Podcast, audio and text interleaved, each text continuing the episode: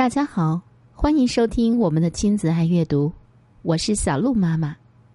今天我要给大家讲的故事是骄傲的公主索米拉的故事，它是选自于捷克的一个童话传说。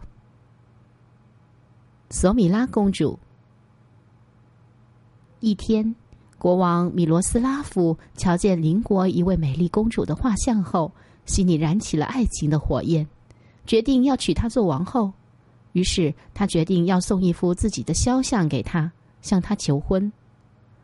国王对画家们说：“尊敬的艺术大师们，我召集你们来，是要你们每人给我画一幅像。但是我并不希望你们在画面上给我增添美貌，宁愿你们画的比我的脸丑一点儿。”画家们兴高采烈的工作起来。不久，漂亮的大厅里陈列了好几幅画像。国王带着大臣们来了，他要看一看哪一幅画像最适合求婚。仁慈的国王，一位大臣说：“我想这里陈列的任何一幅画都比不上您的容貌，好像就没有一幅真正跟您的脸一模一样的画。”国王说：“我也希望他们能把我很好的描绘出来。我想，如果将来公主发现我在某些地方长得比画上好看些，她总不会生气吧？”怀着这样的想法，他挑了一幅自己最不欣赏的画像，装上金色的镶嵌着贵重宝石的镜框，派遣爵位最高的大臣，率领大批随从，携带了礼物，到美丽的公主的父亲那儿去向公主求婚。过了几个星期，使者们一个个垂头丧气、闷闷不乐的回来了。他们来到了国王面前，说：“陛下，我们受到了从来没有过的侮辱。”全部经过都不敢向陛下禀告，只管说吧，不论他是什么。国王说：“我们在那里受到了国王友好而礼貌的接待，整个宫廷听说陛下要娶索米拉公主做王后，都很高兴。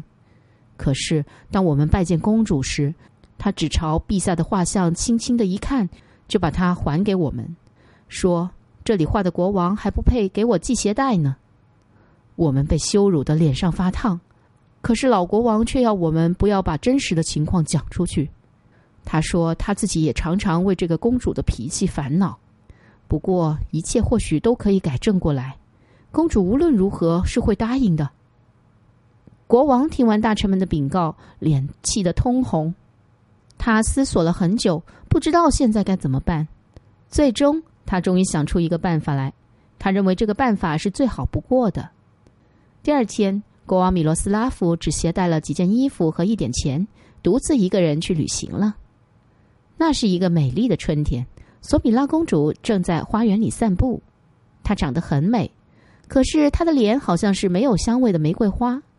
虽然她的心地很仁慈，常常因为穷人的不幸而流泪，给他们很多施舍，可是却不许任何乞丐走进她的身旁。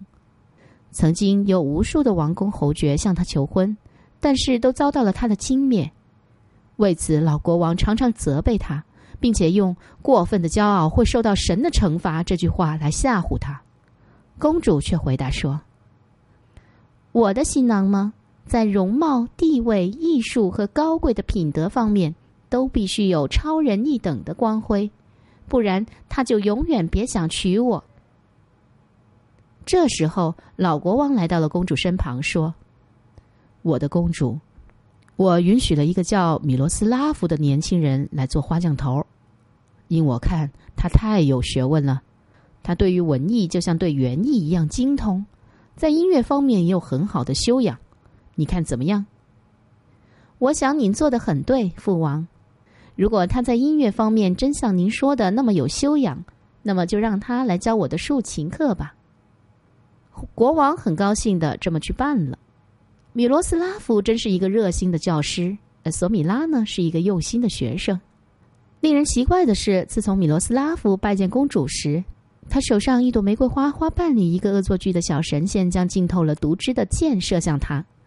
公主心疼了一阵之后，包围着她骄傲的心的那层冰层一天天的渐渐的融化了。她的女伴们常常互相耳语说。究竟我们的公主遇到什么事了？过去没有任何人敢碰一碰她的手，即使最高贵的大臣，也只能吻她的长袍边。而现在呢，米罗斯拉夫离开的时候，吻了吻她的手，她也并不在乎。爱情征服了这位骄傲的公主。米罗斯拉夫来到宫廷几天了，所有人都喜欢他，尤其是公主。